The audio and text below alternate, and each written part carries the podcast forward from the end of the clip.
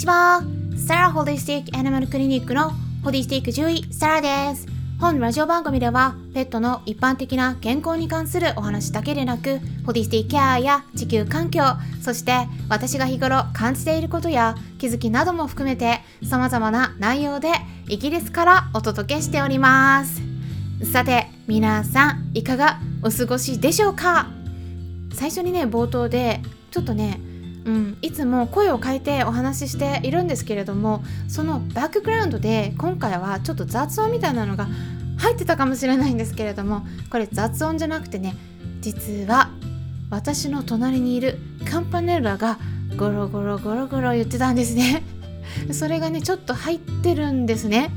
皆さんね最初から聞いていただくとねゴロゴロゴロゴロゴロゴロずっとね言ってるのがねバックグラウンドで聞こえると思うんですけれども そんな感じでね今お話ししている時も隣にカンパネラがいます。ゴロゴロゴロゴロはねちょっと入るかどうかうん今ちょっともう少し小さい子になっているんですけれどもね。ね。あちょっとねお返事はしたんだけどあの口だけのね、うん、お返事。あんまり声にはなってなかったで っていう感じでねあの私はねやっぱり今日も、うん、猫に囲まれて生活していますけど。はい。あの先日ですねクラブハウスでクラブを立ち上げまして、うん、クラブ名がペットのホリスティックケアですね。うんただねあのそのイベントを開催したんですがスタンデー FM これがねライブ同時配信しようとしたんですけれども何回トライしてもできなかったんですね。うん、でこれはですねなんか本当になぜできなかったのかねちょっと分からず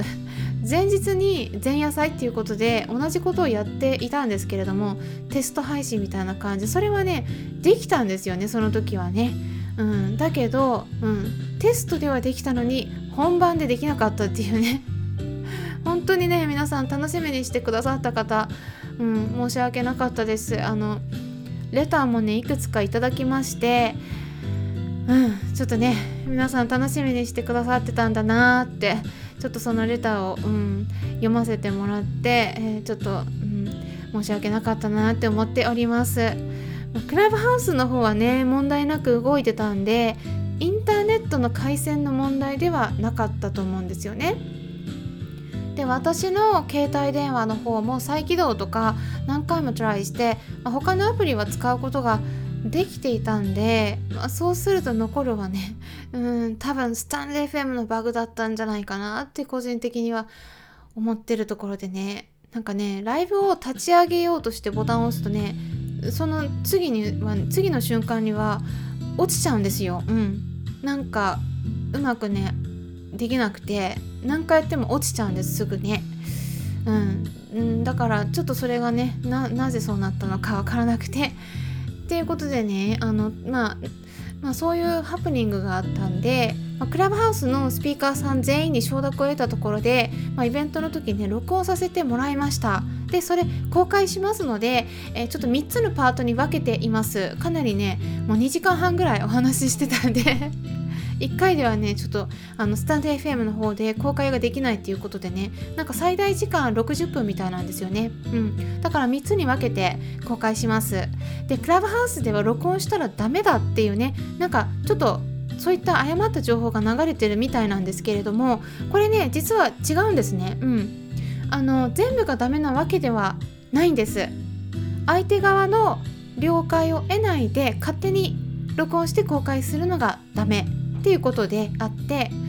相手側の了解を得ていれば録音しても公開しても OK なんですね。これはね私全部確認取ってるので大丈夫です。皆さんね是非知っていただくといいんじゃないかなと思います。でねただね今回スタンデー FM の方々とのライブでの直接のお話がちょっとできなかったっていうことでこれはねあの録音したものを公開してもできないので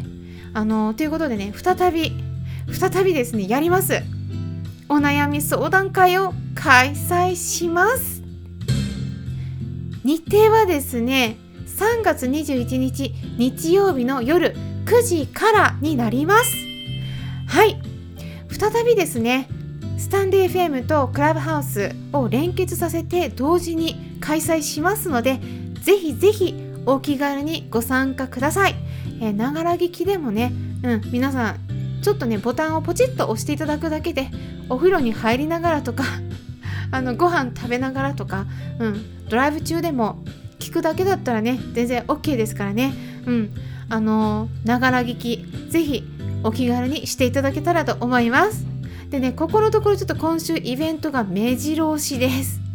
まあ明日の3月19日金曜日の夜8時からはドッグトレーナーのなおちゃん先生とのコラボライブをスタンデー FM でも開催します。そちらもぜひチェックしてください。あとはですねその次の日の3月20日土曜日の夜9時からはアニマルコミュニケーターのあつし先生とインスタライブでコラボさせてもらいます。はい。これもですねぜひぜひ、えー、ご参加いただければと思うんですけれどもね。でそのさらに次の日は3月21日日曜日になりますから今ご紹介したように夜の9時からですね。はい。今ちょっと確認してます。すいません。夜の9時からですね、えこちらではまたお悩み相談会ですね。はい。あのクラブハウスのクラブ設立記念ということでスペシャル企画お悩み相談会スタンド FM と同時に配信していきますからぜひそちらでも何かありましたらお気軽にご相談いただければと思います。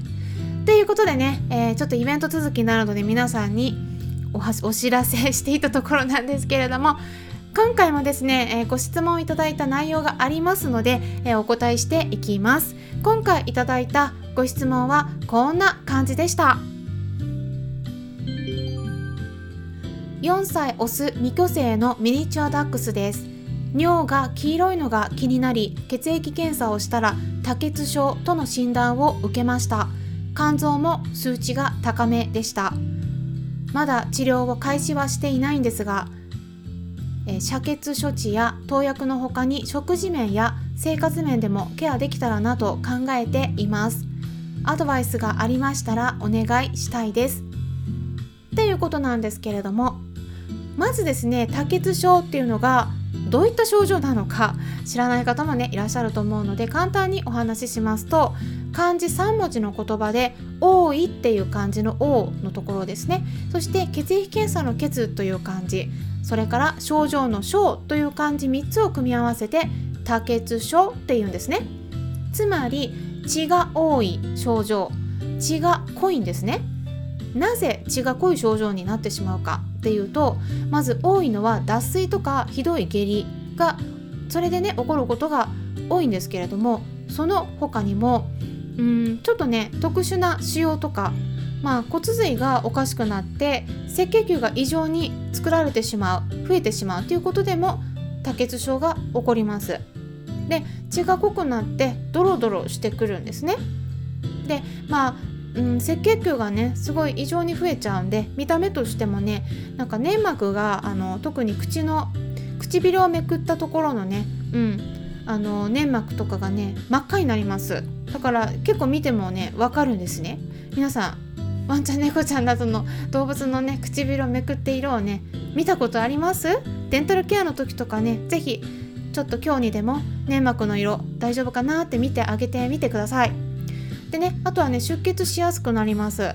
血が吐いたりとか血便が出たり、まあ、今回のご相談の例のようにおしっこの色が濃くなったり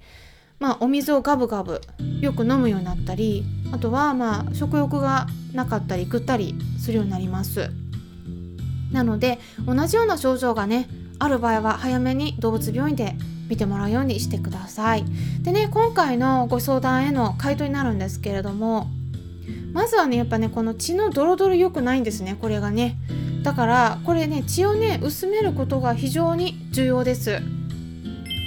食事はですねあのペットフード与えるんだったらまずですねあの本当に本当に皆さんねドライフードを与えている方が圧倒的に多いんですけれどもウェットフードに切り替えた方がいいです。うん、お水飲んでるからってね思われがちなんですがドライフード食べてる子はねお水をいくら飲んでも全然足りなかったりします。うん、でね手作り食とかでも水分取る量が増えるのでそれでもねいいんですけれどもできればねあのウェットフードちょっとでも混ぜて増やして水分を取らせてあげてください。うん、であのやっぱね